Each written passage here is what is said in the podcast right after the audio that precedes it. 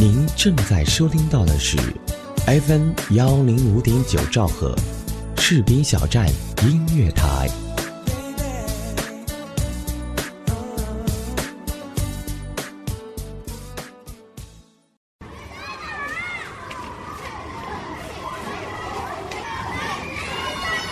枯燥的城市，城市遮蔽了心灵；沉闷的生活，束缚了脚步。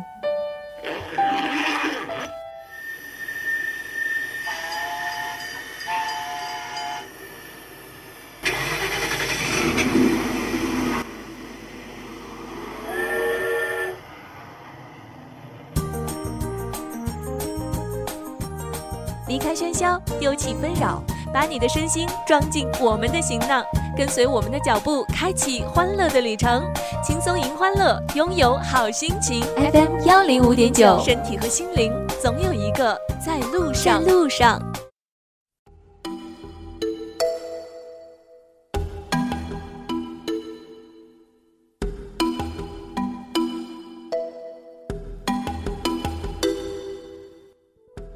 跟着音乐去旅行，不论你的目的地在哪儿，重要的便是沿途的风景和看风景的心情。在你的一生中，灵魂和身体总要有一个在路上。Hello，大家好，欢迎收听 FM 幺零五点九兆赫士兵小站音乐台为您送上的音乐万里行，我是主播小敖。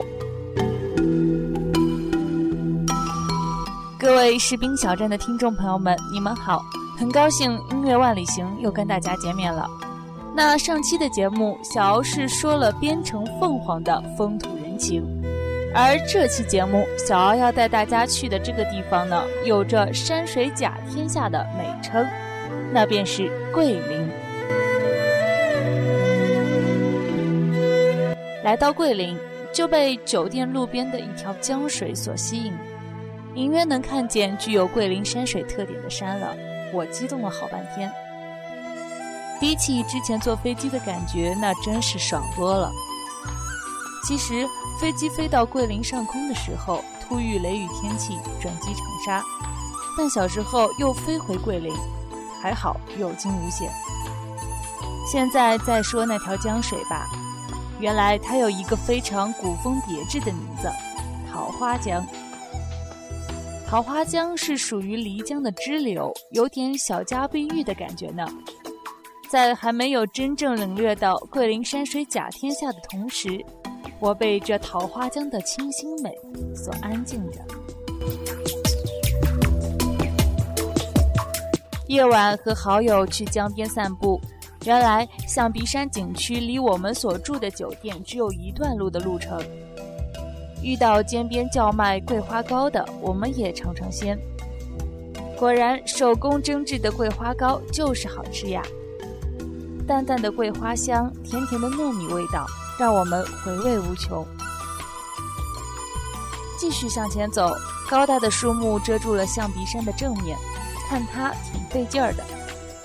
桂林这个非常兴盛的旅游城市，最大的特点就是，无论城市、乡村。种满了桂花树，因为桂花树多，所以又有“桂树成林”的美誉。不过，听导游说，桂林自七三年就开始开放旅游了，这里的城市建设相对来说就有一点点的落后，包括很多的酒店都是七八十年代的老房子，也有新兴的大酒店或是星级酒店。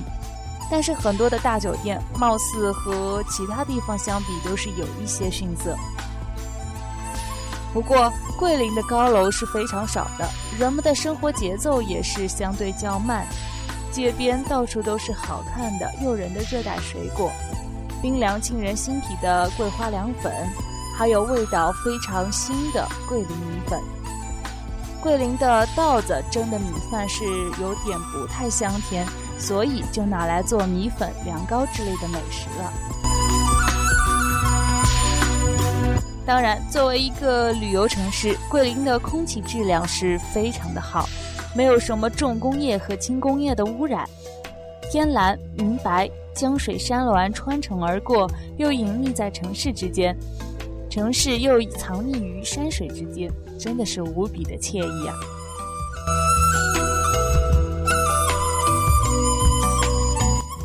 歇息了一天，我们便先去了象鼻山。象鼻山真是大自然的巧妙造化。一头大象将鼻子伸进江水，在喝水。据说桂林三宝之一的三花酒，也就是米香型的白酒，就葬于象鼻山的山洞大象肚子里。三花酒是非常的特别。在动摇酒瓶时呢，会在酒液上面泛起晶莹如珠的酒花，而这种酒入坛堆花，入瓶要堆花，入杯也要堆花，所以被称为了三花酒。呃，因为是大中午去的象鼻山，桂林的天气还是比较潮湿闷热，又高温，那天站在船顶拍照就快要被晒死了。不过，当江风吹过，也是非常的潇洒。那说了这么多，下面是今天的第一首歌，来自于郁钧剑的《桂林谣》。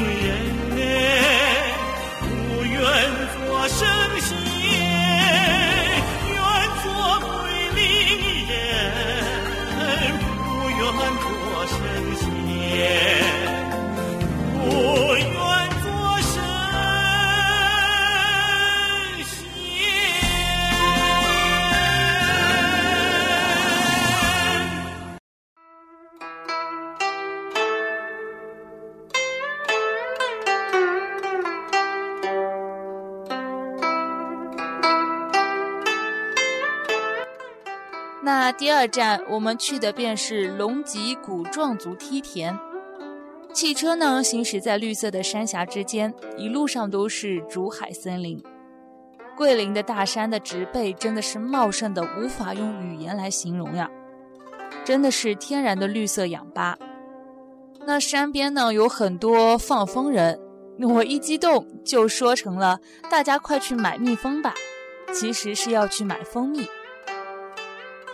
那到了龙脊梯田景区入口，再换乘小巴进入景区，路途全是山路十八弯，大山突然变得非常的高大，云雾缭绕，山间清泉飞瀑潺潺，是犹如人间仙境。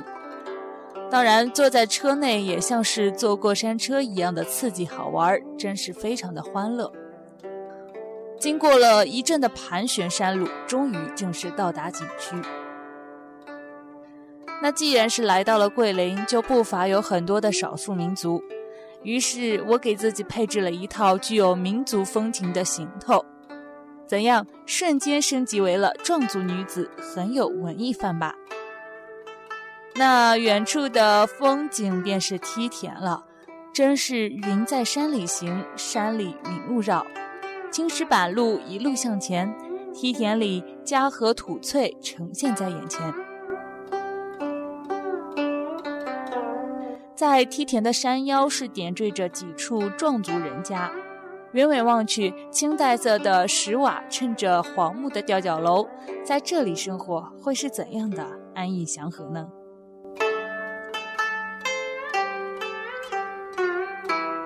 到了壮族人家的寨子，前面竖着各种神秘的图腾柱，仿佛我的心又回到了2005年在贵州苗寨的日子。我选择步行去了最高的梯田，路边有很多清澈晶莹的山水流落下来，耳边的山风在吹，站在青石板上，起伏的高耸入云的山，蜿蜒的一级一级登上蓝天，又仿佛像美妙的天空之城一样。那些清泉淙淙的声音，犹如大山里山歌一样清脆甜蜜。站在梯田的边上，仿佛城市的喧嚣都跟随着云雾消散。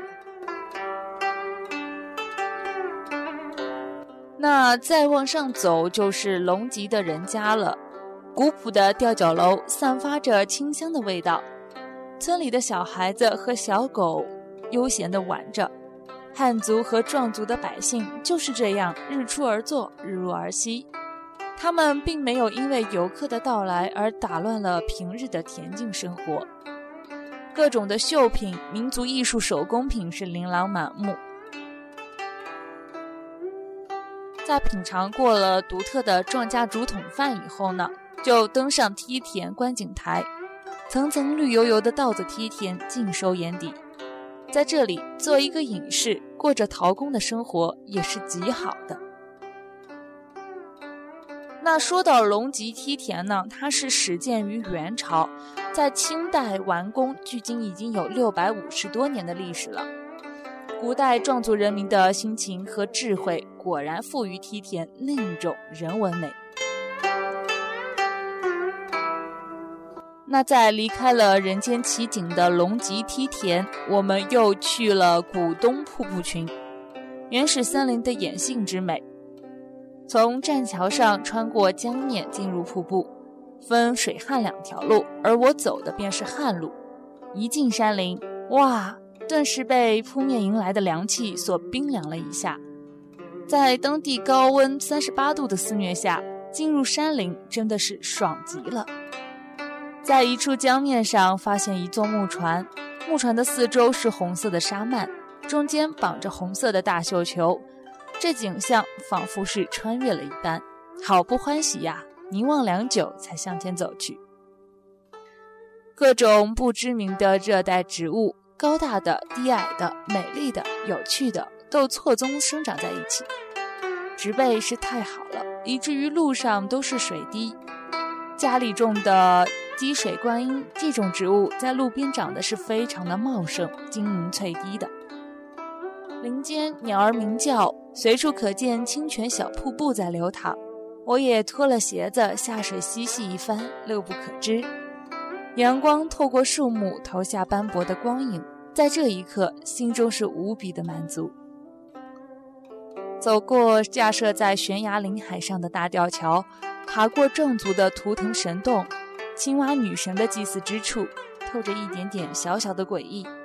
青蛙女神不仅是壮族人的图腾神，他们也认为青蛙象征着风调雨顺、五谷丰登，又有子嗣延绵的吉祥寓意。那说了这么多，接下来的第二首歌《漓江谣》来自于我们的国母彭丽媛，一起来欣赏。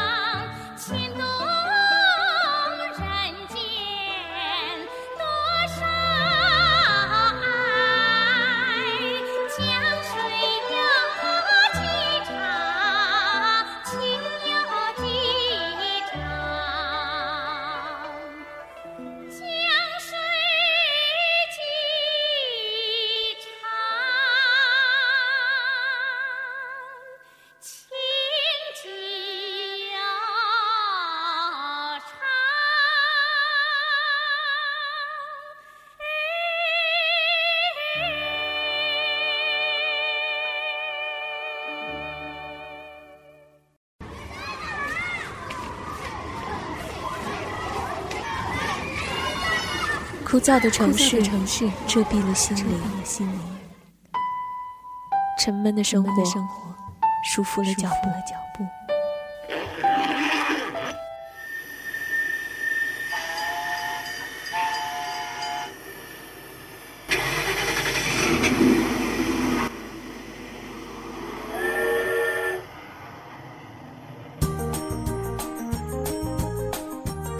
离开喧嚣，丢弃纷扰。把你的身心装进我们的行囊，跟随我们的脚步，开启欢乐的旅程。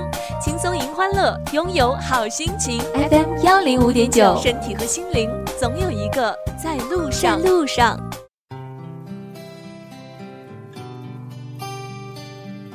做一名优秀的主持人是我儿时的一个梦想，所以我很荣幸今天我能坐在主播台上。讲述你和我的故事，跟着音乐去旅行。无论你的目的地在哪儿，重要的便是沿途的风景和看风景的心情。在你的一生中，灵魂和身体总要有一个在路上。欢迎来到音乐万里行，我是小欧。我想这就是我理解的幸福吧。我爱主持人，我是小敖，欢迎爱播音的你，也能加入士兵小站这个温暖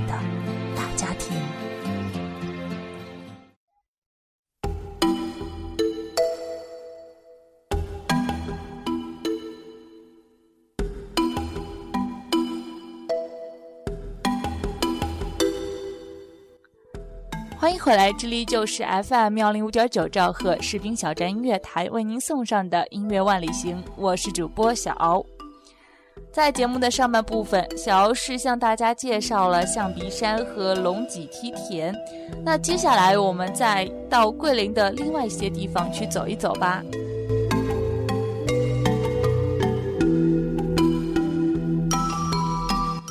俗称桂林山水甲天下，阳朔山水甲桂林。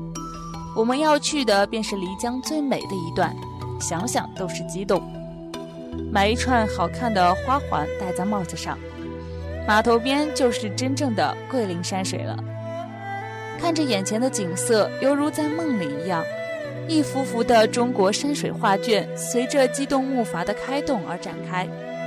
峰峦叠嶂，江水清澈，水天一色，江边丛竹高大茂盛，好像是欢迎着远方的客人。用相机留下最美的景色，照片永远都是记忆里最好的东西。只能说，中国画里的山水画的原型就在于此：清风碧水，每一座山峰都有非常奇特的形状，座座连绵起伏。有的像骏马，有的像老人，还有一座特别像座观音像，耸立在江边，慈颜看着来到漓江的每一个众生。风儿迎面吹来，尽情享受这山水的恩赐吧。那在这里还有一个地方不得不去，那便是我们二十元人民币背面的图案所在地了，真的是一模一样啊！不能放过和他合影的机会，这地方真正是个精华之所在，灵秀之地。人在船舫之中，船在画中游，碧天连波涛，真是妙哉妙哉。着一身民族风情的白衣红带，头戴银饰帽子，体验一下少数民族姑娘的温婉，站在这山水之间，称得上是美哉。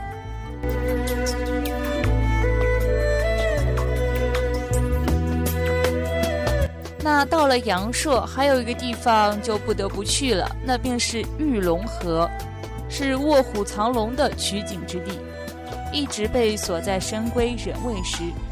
随着徒步旅行者的探索，玉龙河终于露出了它的经典容貌，集合了比漓江更美的所有优点。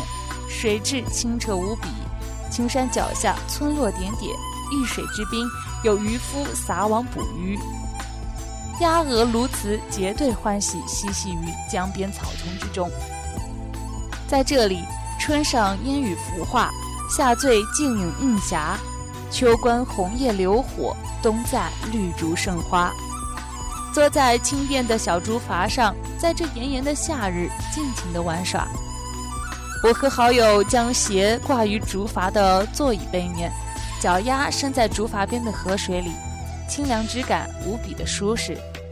再看那两岸之间的霞风翠照，撑船人与我们闲聊之间，透着桂林乡村人的朴实和幽默。那在河段之间呢，会有一段的小落差的小瀑布。船夫喊一声“号子”，我们就一起沿着小瀑布漂流下去，真的是爽呆了。有罢玉龙河，前往桂林最美的溶洞银子岩。据说洞中钟乳石像银子一般闪闪发光，而且洞中风光悬拟，一步一景，果然名不虚传。有一处的地方更是叹为观止了，洞里的怪石本来就很绝，如果你不仔细看，还以为原来到了绝壁悬崖之间。其实是怪石下面有一层很薄的水面，静态的怪石由于水中的倒影，给人造成了绝壁的错觉，真的是非常的神奇呀。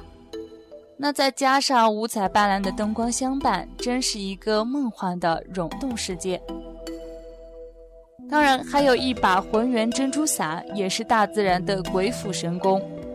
相传呢，这把伞是孙悟空打架的四大天王之一的北方多闻天王手中的一把宝伞，被孙悟空给捣破了。而站在左边的，据说便是托塔李天王。而在宝伞的上方的石柱上，也有一个形似猴子的怪石，乍一看还真的很像孙悟空呀。那看见这样美轮美奂的景色，走上前用手抚摸一下岩壁和石头，果然是色泽晶莹，在灯光下似银子般发光。那来到了银子岩，一事不愁没钱花。那在这边呢，还有一个叫做五彩音乐石屏的地方，垂直而下的钟乳石犹如琴键一般，又像音符一样。仿佛你上去弹奏它，就会有天籁之音一样。洞内同样潮湿不堪，不过这就是溶洞的特点，并且非常的凉快，心旷神怡。只是正值桂林的旅游旺季，再凉爽的溶洞也因为大批游客的到来而变得有些闷热。大家在游玩的同时呢，也要注意自己的身体状况。那俗话说。五岳归来不看山，九寨归来不看水，桂林归来不看洞。奇特美丽的银子岩给我留下了非常深刻的印象。那今天接下来的第三首歌来自于刘三姐的插曲《对山歌》，一起来欣赏。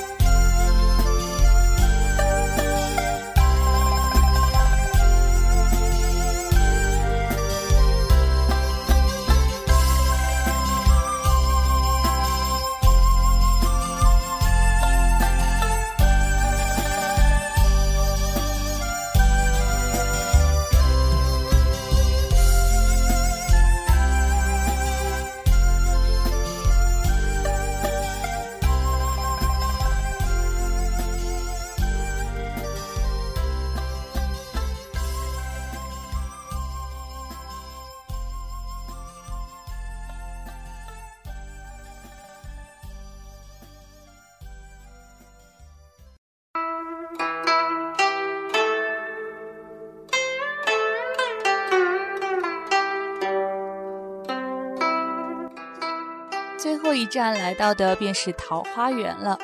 那这个桃花源非比陶渊明笔下的桃花源，但却有世间自然之秀气和田园风光的美。坐船进入桃花源的江水之间，江水清澈见底，波光粼粼。船行驶在前面，似乎是真的没有路了。正当我们疑惑之时，突然船绕过两岸青山种有桃花的地方，忽见一个深而狭长的洞口，名字唤作为燕子洞。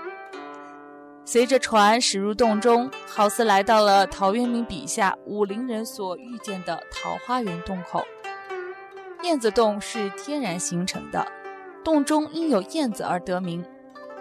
洞中光线较为黑暗，但是乘船在其中，正如武陵人一样。那驶入了燕子洞，又是另一番的景象：田畴平整，村落交错，拱桥流水，山峰环绕。如此一片安静的地方，两岸虽然是假桃花的植树，却不失人间桃源的感动。河边，村妇孩童洗衣戏水，远处的果园果树累累，花树成群。有一座山峰，犹如人文案子上的笔架一样。在那一刻，真正想留在这儿，过上一个归隐的生活。到了夜晚，下榻阳朔的一家宾馆，安顿好以后，和好友一起去观看《印象刘三姐》。印象系列是老谋子导演的山水舞台剧，和又见平遥有着异曲同工之妙。场面果然是非常的宏大，夜里的广场，高大的竹海为人们带来清凉。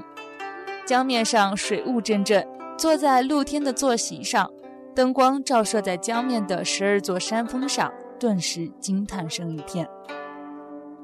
刘三姐唱着大家都熟知的那首唱山歌，站在小船上缓缓而来。观众席前方，身着各民族服装的演员举着火把，男女对歌。一群穿着苗族盛装的小演员同他们的空灵歌喉献上了原生态的山歌。江边的两岸，音响里传出优美动听的音乐，天空之上，星星点点。使人心，使人身心都有一种说不出的轻松之感。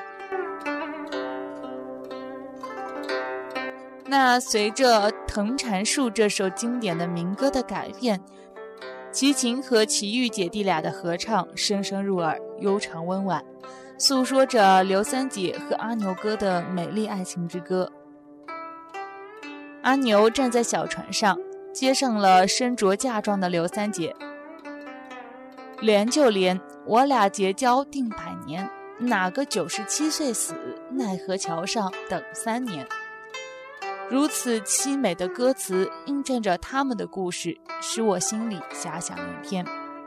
江边小堤坝上，在忽明忽暗的灯火之中，再现了渔夫蓑衣、牧牛孩童离江边玩耍的情景，就像走进了一幅渔村生活气息浓厚的画卷之中。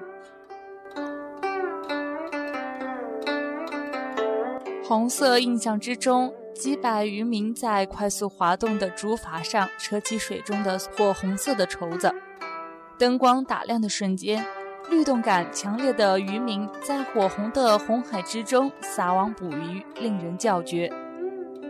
另外，加入月亮仙子的童话般的场景，银树雪花的小船驶入江中，一弯月亮在黑暗的江面上点亮。若隐若现的月亮仙子舞动在月亮上面，在此刻，两岸的水雾更浓了，放出云海般的仙气缭绕。吴刚呀，吴刚，你可看见人间这一梦幻的景致呀？渔民们在蓝色水雾中舞动，渔火辉煌，诗画气息浓烈。然而，我的心已经融入了这山水之间，又好像乘着歌仙的山歌飞翔在夜空，美妙至极。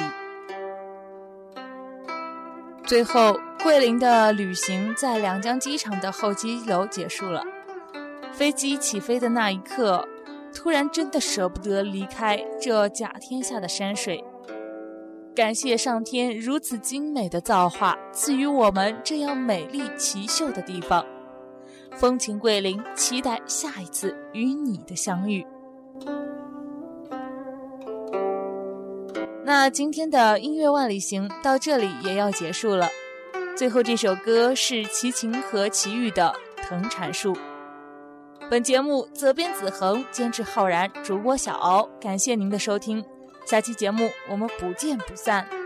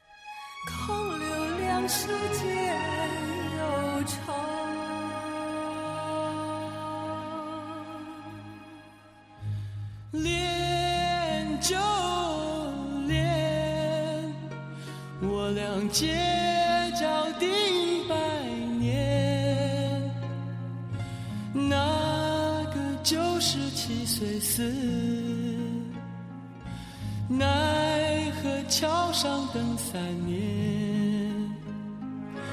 恋就恋，我俩街角定百年。那。九十七岁死，奈何桥上等三年。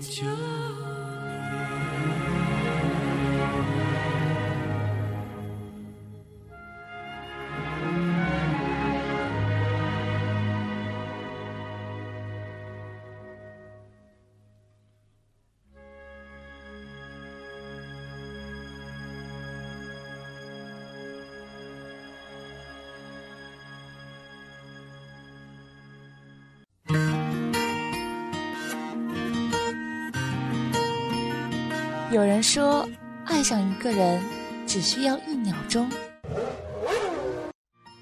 而爱上一个声音，我觉得应该是一生的幸福。士兵小站音乐台，爱上主播，爱上你，我是小敖，我在士兵小站，用声音温暖你的心田。